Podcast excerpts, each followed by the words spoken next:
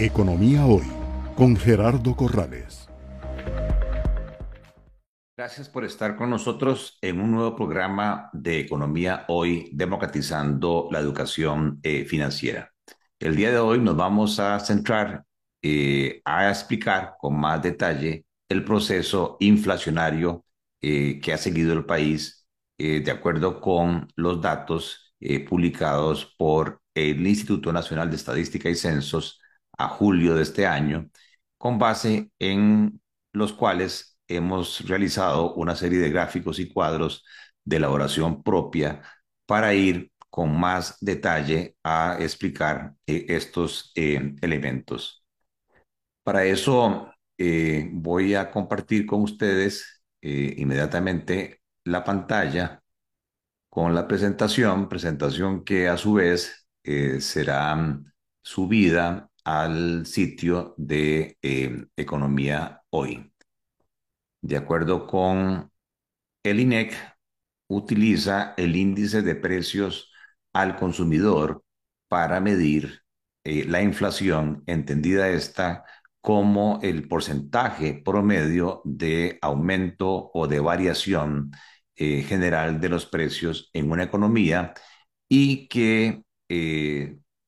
mide el poder de compra de los salarios o de los ingresos de las familias y de las empresas.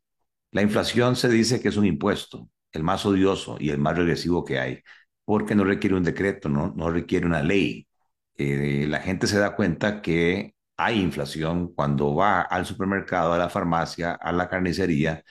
y puede comprar menos con el mismo salario, con el mismo ingreso.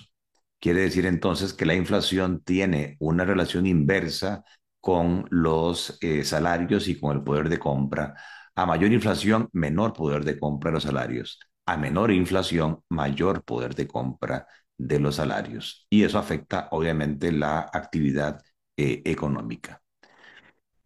Mm, el índice de precios al consumidor no es más que eh, una canasta selectiva de bienes y servicios que han sido escogidos por el INEC como representativo de el gasto de consumo de los residentes en las zonas urbanas del país, no importa el tamaño de la familia eh, ni si son pertenecientes a diferentes grupos socioeconómicos o niveles de ingreso. Se trata de 289 artículos que se distribuyen en 13 diferentes divisiones o, categorías de consumo, que son las que se muestran en este cuadro. Y a la par tienen el peso, la ponderación que tiene cada una de estas 13 divisiones dentro del gasto de consumo de esa familia eh, representativa de las zonas urbanas del país. Por ejemplo, en esa canasta los alimentos y bebidas no alcohólicas representan el 24.32% del gasto mensual de consumo, el transporte el 14.82%, los alquileres y servicios de la vivienda el 12.51% y así ustedes pueden ver la mezcla que obviamente sumaría el 100% de lo que absorbe eh, los gastos de consumo mensuales de las familias eh, urbanas del país que representan el 70.73% de toda la población.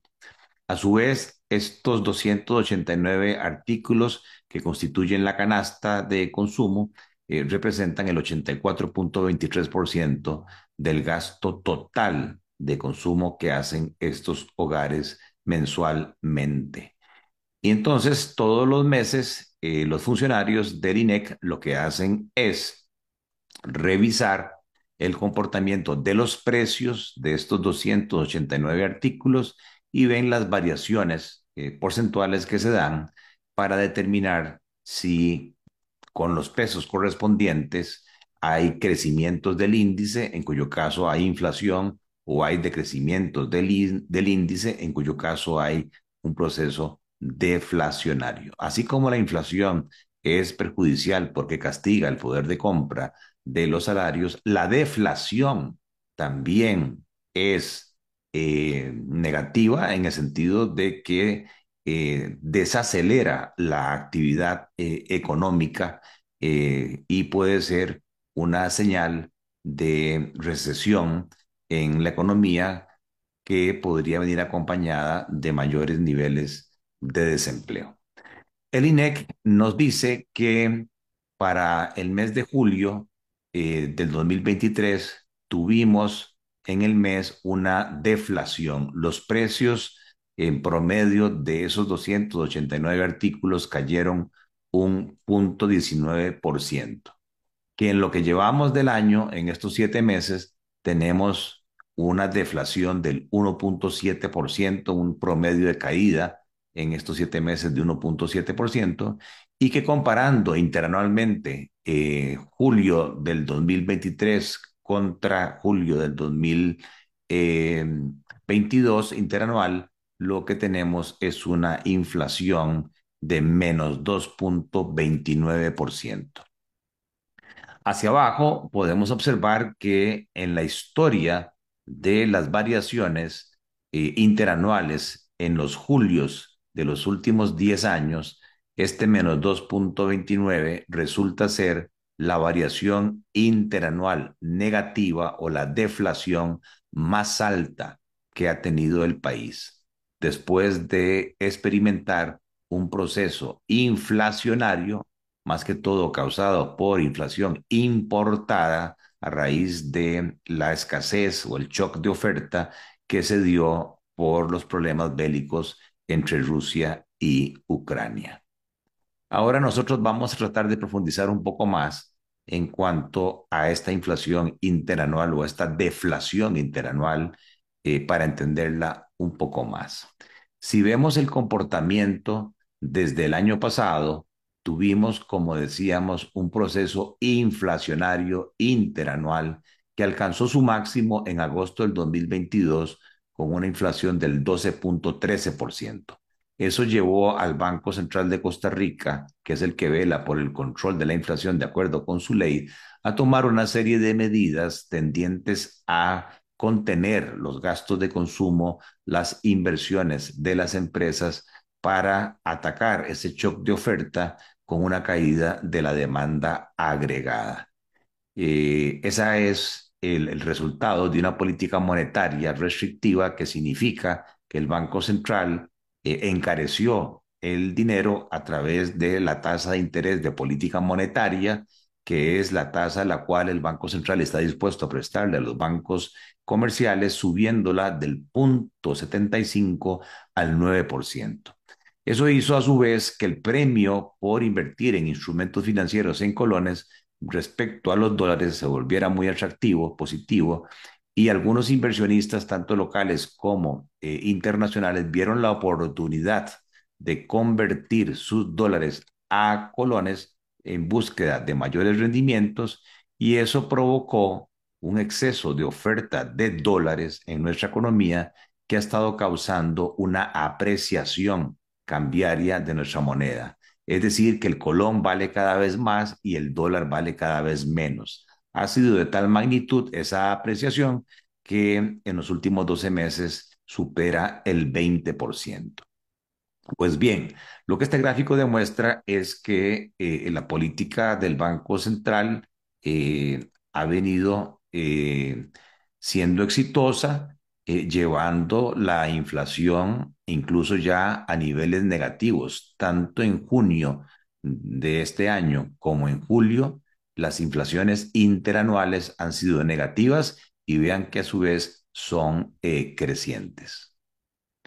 Incluso eh, el Banco Central, que se rige su política monetaria por un enfoque de metas de inflación, inflation targeting, en donde el Banco Central eh, públicamente se ha comprometido a que la inflación fluctúe en una banda con un piso del 2% anual y un techo del 4%, buscando un promedio del 3%, al salirse de ese rango el año pasado por los problemas de inflación importada, eh, las medidas del Banco Central inmediatas eh, han hecho que no solamente se contenga el crecimiento de los precios, se vuelva la pendiente negativa, sino que incluso hoy estamos por debajo del piso de eh,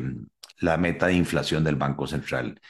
Por lo cual, eh, muchos analistas consideran que la intervención del Banco Central para controlar la inflación fue desproporcionada y que el aumento de las tasas de interés en colones que se dio no solamente buscaba controlar la inflación, sino también convertir el premio por invertir en colones positivo para parar la demanda de dólares que especialmente las operadoras de pensiones estaban haciendo para invertir en el exterior. Y eso ha llevado a mucha crítica en el sentido de que las tasas de interés deberían regresar a niveles más normales eh, y no las reducciones graduales que el Banco Central eh, ha venido aplicando, eh, mucho comparándose con la situación de los Estados Unidos, el temor de que Estados Unidos sigue subiendo, el Banco Central gringo, sus tasas de interés y que eso pueda generar una pérdida de competitividad de las inversiones locales. Ese es el equilibrio que nuestro Banco Central debe ir midiendo para ver la gradualidad de reducción de las tasas locales vis a vis los rendimientos eh, internacionales. Por eso se esperaría que eh, conforme la inflación en Estados Unidos se vaya controlando como se ha estado viendo, el FED eh, empiece a reducir las tasas de interés y eso le daría mayor flexibilidad a nuestro Banco Central al reducir las tasas de interés y con eso el premio por invertir en colones y se esperaría también la presión eh, hacia la reducción del tipo de cambio y que veamos de nuevo una devaluación de la moneda para recuperar competitividad eh, del país. ¿Cómo se explica esta caída general de precios o esta deflación del 2.29 negativo que hemos estado eh, observando eh, desde hace dos días que se publicó este informe por parte del INEC. Para eso hemos construido este gráfico que tiene dos conceptos. Eh, la contribución de cada una de las divisiones a la tasa deflacionaria interanual del menos 2.29, o sea, transporte muestra una deflación de 2.85% interanual.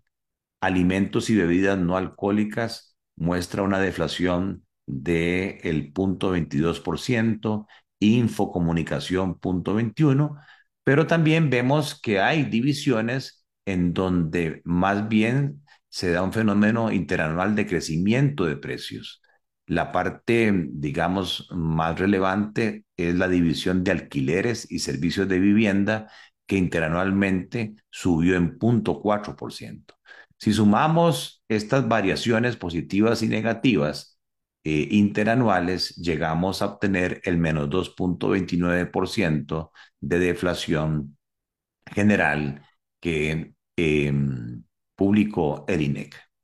La otra línea lo que nos dice es que si tomamos el menos 2.29%, como si fuera el 100% de análisis, esta línea roja nos dice qué porcentaje representa este 2.85 negativo del 2.29. Y es bien relevante esta participación que llamamos, porque nos hace ver que la deflación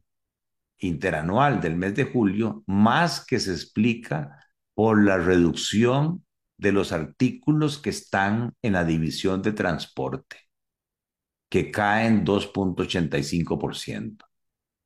Luego, en un 9.6%, esa deflación es explicada por la caída en los productos de la división de alimentos y bebidas no alcohólicas, que caen 0.22.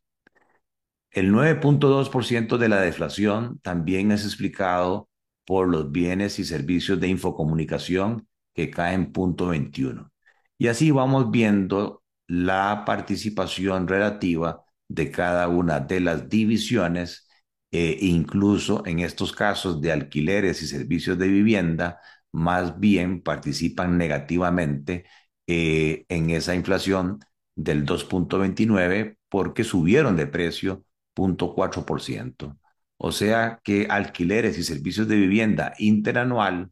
eh, más bien afectó negativamente la deflación, o sea, generó un fenómeno inflacionario que le resta a esa deflación un 17.5% de ese 100% eh, del 2.29 deflacionario país.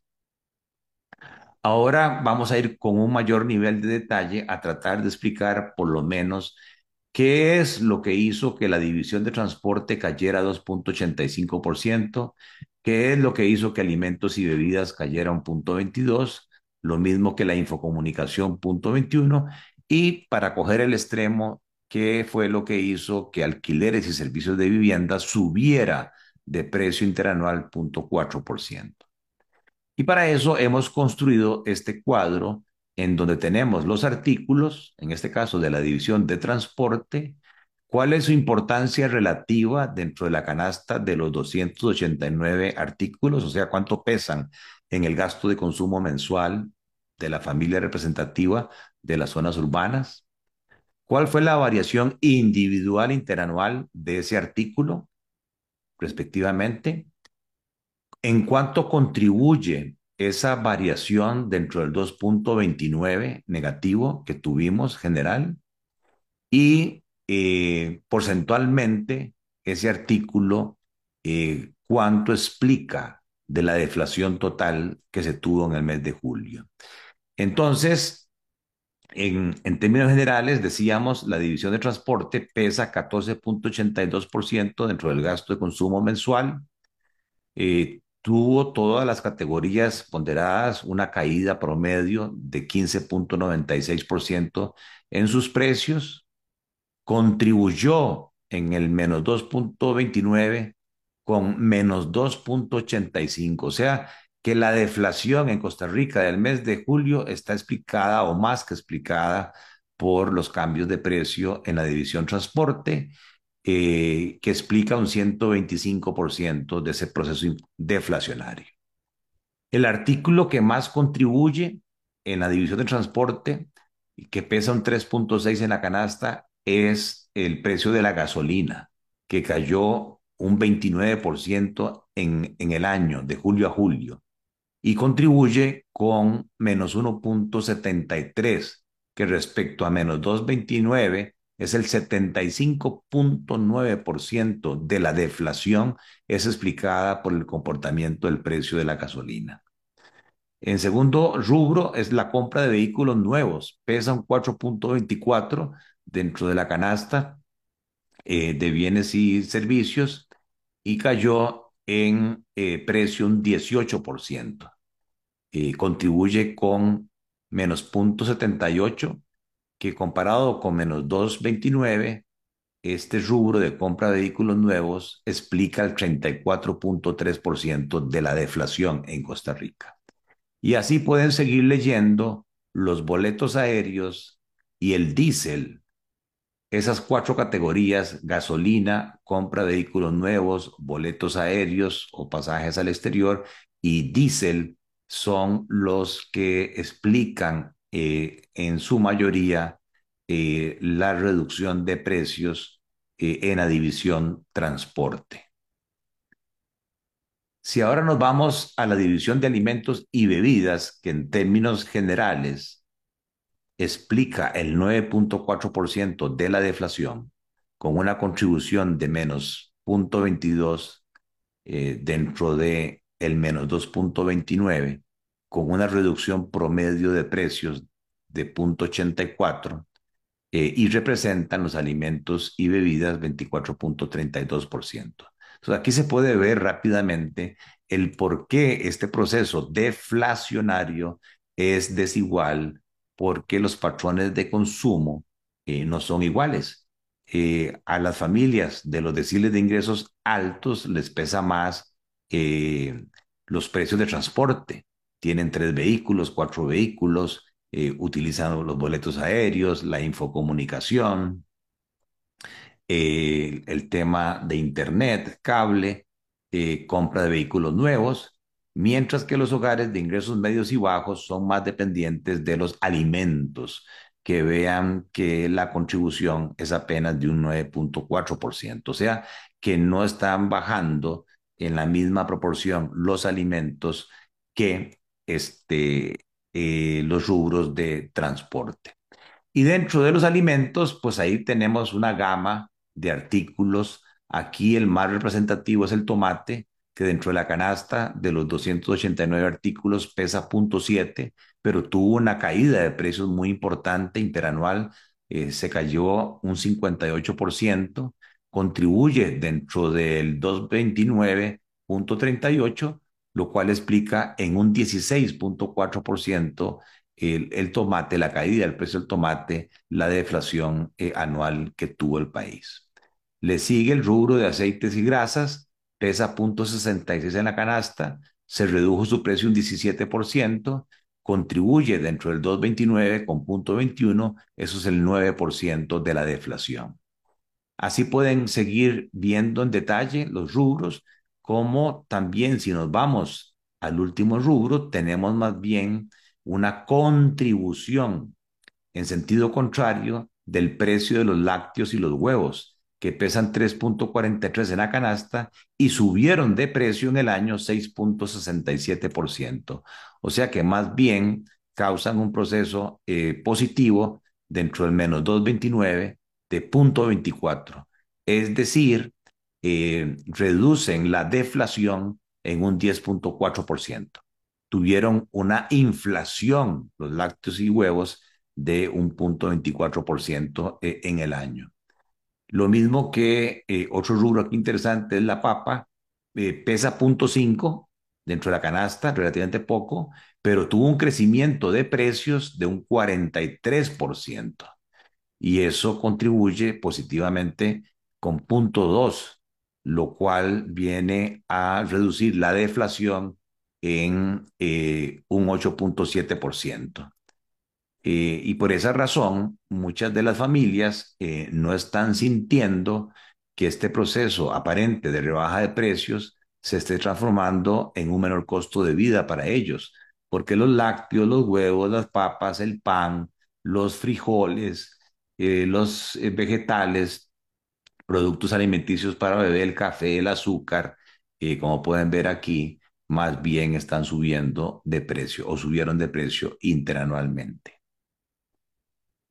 Si vamos a la categoría de infocomunicación, esta explica el 9.10% de la deflación. Eh, aquí prácticamente todos los productos bajaron de precio. El servicio de telefonía móvil pesa 3.48 en la canasta, eh, cayó de precio un 4%, contribuye con menos 0.12 y eso representa el 5.5% de la deflación. Lo mismo que artefactos como televisores y celulares cayeron de precio y explican el 2 y el 1% del proceso eh, deflacionario. Por el contrario, si nos vamos al extremo en la división de alquileres y servicios de vivienda, esta representa el 12.51 dentro de todo el gasto de consumo de estas familias y tuvo en promedio un eh, incremento de precio del 3.49%,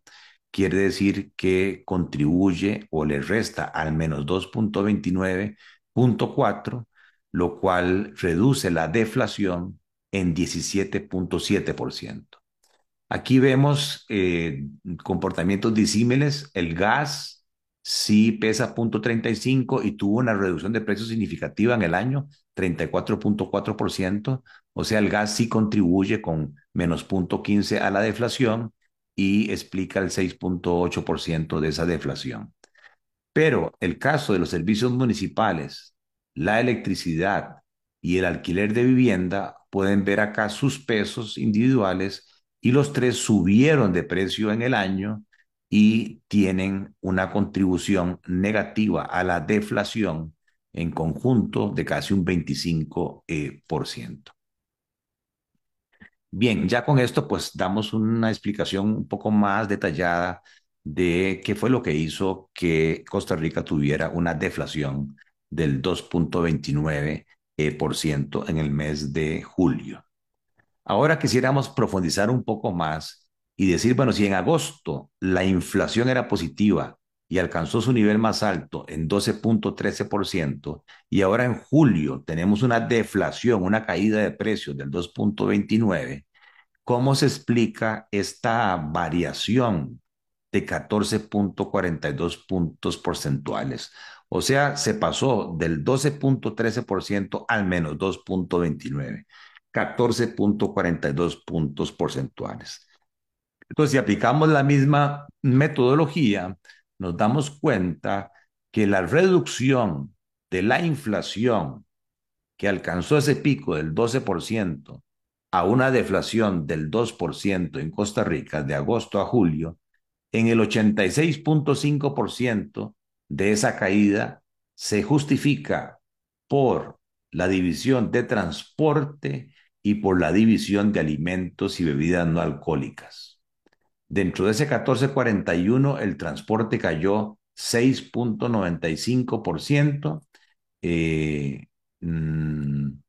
y los alimentos y bebidas 5.53%. O sea que si tomamos el 14.42 como el 100% de esa caída, eh, el 48% de la misma se explica por la división de transporte y el 38% por la división de alimentos y bebidas. Vean que el resto de divisiones tienen participaciones relativamente pequeñas y solo la educación es la que ha subido de precio, eh, pero un monto relativamente eh, pequeño contribuye con 0.02% dentro de ese 14.42 de reducción de inflación. Si nos vamos a ver los rubros que integran el transporte, nos damos cuenta de nuevo que es la gasolina, que pesa lo mismo en la canasta 3.6, pero que de agosto a julio tuvo una variación, una reducción de 75% su precio. Y eso contribuyó con casi menos 4% de 14 eh, de reducción. O sea, eh, explica la caída de la gasolina un 28% de esa reducción significativa que tuvo la inflación. La compra de vehículos nuevos un 8%, los boletos aéreos un 4,5%, el diésel un 4%, en menor medida el transporte en taxi, la revisión técnica de vehículos, el transporte en bus, partes y accesorios para vehículos y vemos que dentro de esta división el transporte escolar, por el contrario, sí subió de precio de agosto a hoy casi un 4% y contribuye 0.01% positivo, que respecto a 14 es el 1% eh, negativo dentro de esa deflación, es decir, eh, reduce la deflación en el 1%. Si nos vamos a ver el rubro de alimentos y bebidas, que explica el 38% de esa caída de precios, pues vemos que hay una gama de artículos que reducen sus precios y que ayudan a explicar entre el 6% y el 0.3% de los 14.4 puntos porcentuales en que cae la inflación en ese periodo. El más importante es carnes, eh, tomate, aceites y grasas, productos lácteos, bebidas no alcohólicas. Pero si ustedes ven los pesos relativos, vemos que individualmente no hay variaciones significativas en cuanto a contribución este, de los alimentos, lo que podría insinuar que todavía hay margen para que eh, los alimentos y bebidas eh, sigan bajando de precio contribuyendo a reducir la inflación. Finalmente nos preguntamos, eh, a la hora que se le, que se le aborda a las personas, eh, hay respuestas distintas en cuanto a que si sienten que efectivamente hay deflación o que si sienten que el costo de la vida está bajando. Y las respuestas son diversas porque los patrones de consumo de los estratos de ingresos altos, medios y bajos son diferentes. Y entonces las personas, las familias que pertenecen a esos estratos son impactados de manera distinta por eh, sus canastas eh, y pesos de, consumo. Y también no es lo mismo la inflación medida a nivel de precios al consumidor de eh, la inflación medida por variación de costos de producción de los productores. Entonces, eh, también elaborado con estadística del INEC, este cuadro eh, propio, eh, utilizando esa metodología, nos dice que las familias de ingresos bajos son aquellas que van del decil 1 de ingresos al decil 3, representan el 15% del gasto total del área geográfica cubierta por el IPC y concentran los ingresos bajos el 30% de los hogares. Los ingresos medios incluyen las familias que pertenecen a los deciles de ingresos del 4 al 8, representan el 45% del gasto de consumo eh, de eh, las familias cubiertas por el índice de precios del consumidor y el 50% de los hogares. Y los ingresos altos incluyen los deciles 9 y 10, que representan el 40% del gasto y solamente el 20% de los hogares. Aquí lo que podemos ver es que mensualmente, de enero a hoy, eh, los niveles de inflación son más altos entre más bajos sea el nivel de ingreso de las familias. O sea, hay una relación inversa entre eh, la inflación y los estratos de ingresos. Vean que las familias que pertenecen a los estratos de ingresos altos son las que están experimentando un mayor beneficio en cuanto a reducción de la inflación o en cuanto al aumento de la deflación. Lamentablemente el dato de julio todavía no está. Aquí la información eh, nos llega hasta junio, en donde la inflación total, el índice de precios al consumidor, fue del 1,04% deflacionario eh, eso benefició a los estratos de ingresos más que proporcionalmente. Eh, sus precios cayeron casi un 3%, los estratos medios apenas un medio por ciento y los estratos bajos de ingresos más bien tuvieron una inflación del 1.6%. Y si lo vemos para cada uno de los meses, eh, siempre la inflación de los estratos de ingresos bajos es más alta que eh, la inflación eh, o deflación de los estratos medios y bajos. Y esto se explicaría porque dentro de los patrones de consumo de estas familias pesan más los alimentos en los estratos de ingresos medios y bajos que eh, el transporte. Y al revés, en los estratos de ingresos altos es más significativo los gastos de transporte que los gastos de alimentos. Y entonces este tipo de inflación o de deflación que se está presentando en el país está beneficiando más a los estratos de ingresos altos que a los estratos medios y bajos. Y por eso la gente no siente en su mayoría este, esta reducción de precios. Y es preocupante porque esto provoca desigualdad y provoca también mayor eh, pobreza. Y en cuanto a la inflación, vemos que si la medimos a nivel de precios al consumidor, tenemos una inflación a julio eh, negativa, una deflación de menos 2.29. Pero que si tomáramos la eh, inflación medida por costos del productor, el proceso deflacionario es mucho mayor, más del doble, menos 5.3. ¿Qué quiere decir esto?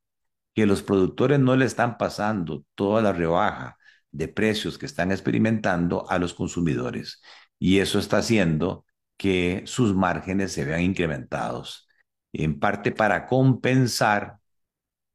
el fenómeno contrario que se tuvo durante la mayor parte del año pasado, donde la inflación de costos del productor era mayor a la inflación de precios al consumidor.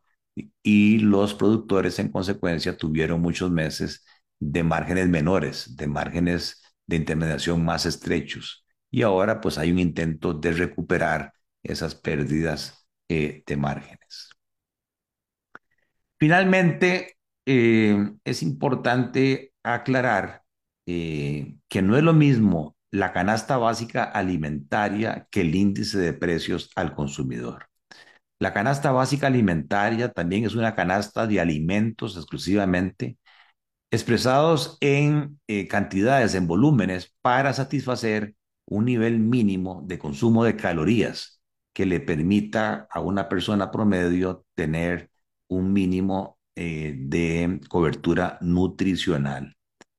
Eh, el costo de la canasta básica mensual por persona se utiliza como una medida para la línea de pobreza extrema. Si hay una persona que tiene un ingreso menor al costo de la canasta básica alimentaria, se dice que está en pobreza extrema.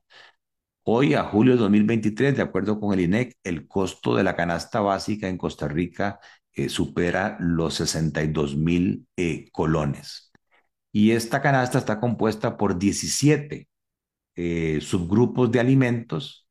y hay también cálculo del costo de canasta básica en la zona urbana y de canasta básica en la zona rural.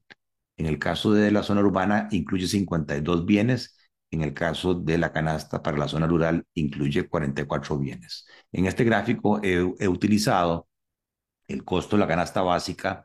urbana porque el índice de precios al consumidor, que representa una canasta de bienes de consumo, 289 bienes y servicios eh, de consumo, decíamos, de familias de todos los estratos de ingresos y de todos los tamaños, pero exclusivamente en las zonas urbanas, ¿verdad? eh, tiene un comportamiento distinto al comportamiento de la canasta eh, básica.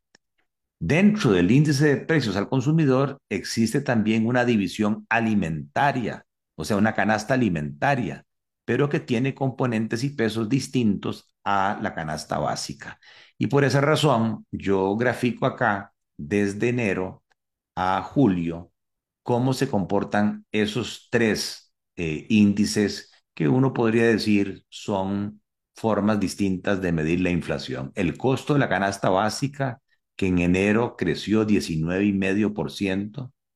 El índice de precios al consumidor, que aparte de alimentos, incluye eh, otros tipos de eh, bienes como transporte, como textiles, como infocomunicación.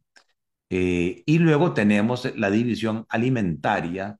del índice de precios al consumidor que se comporta relativamente parecido al costo de la canasta básica. De este gráfico podemos observar dos cosas. Uno, hay una tendencia general hacia abajo. Eh, no importa que se mida por el IPC, que se mida por la división alimentaria del IPC o por la canasta básica. Eh, se está reduciendo el nivel de inflación, incluso se está llegando a niveles deflacionarios. Y la segunda conclusión es que en cualquiera de los meses el costo de la canasta básica supera a las otras dos categorías. Y realmente la comparación debería ser con la división alimentaria, en donde vemos que en promedio para estos siete meses el costo de la canasta básica es un 10% más alto que el comportamiento de la canasta alimentaria del índice de precios eh, al consumidor. Y esto viene a ratificar un poco lo que decíamos en cuanto a los estratos de ingresos, que la deflación está siendo más favorecida a los deciles de ingresos altos eh, y que eso pues lamentablemente hace que las familias de ingresos bajos no sientan todavía eh, mayormente el beneficio. Bien, este, con esto damos por eh, terminada la presentación eh, que queríamos hacer con un poco más de detalle del comportamiento de la inflación, este, sabiendo que generalmente lo que se presenta es nada más la variación mensual total y la variación interanual. Eh, lo que Economía hoy ha hecho es resumir una serie de informes eh, que publica eh, el INEC, eh, que es una entidad que nos da bastante información, a la cual felicito por el esfuerzo que hacen, y para poder divulgar otros datos que normalmente no se revelan, y también como para juzgar que no necesariamente por el hecho que tengamos una inflación menor o incluso deflación, es porque todas las familias del país se están viendo beneficiadas en la misma proporción. Aquí el mensaje es que hay que trabajar un poco más en la división de alimentos y bebidas no alcohólicas. Si bien a nivel de la OCDE salimos muy bien parados, eh, eh, a la hora de eh, centrarnos exclusivamente en el país, vemos que todavía la deflación o la inflación no llega a los estratos de ingresos más bajos, que es donde la política pública debería ser más efectiva. Y eso debería llevar a estudiar las estructuras de mercado de los distintos productos agrícolas para ver si parte de la, reducción de precios que se está dando, eh, ya sea por la caída de precios internacionales o por la apreciación del tipo de cambio, no le está llegando a los consumidores, sino que se está quedando en los intermediarios a través de mayores márgenes de intermediación. Gracias por estar con nosotros en un nuevo programa de Economía Hoy, democratizando la educación financiera. Economía Hoy, democratizando la educación financiera.